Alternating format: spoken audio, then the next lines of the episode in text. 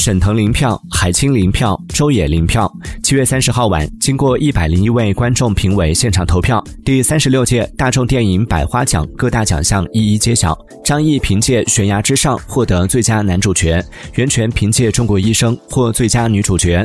奖项揭晓后。现场投票结果在社交平台引发热议，最佳男主角提名者沈腾的零票，以及最佳女配角提名者海清、周也收获的零票，成为网友争论的话题。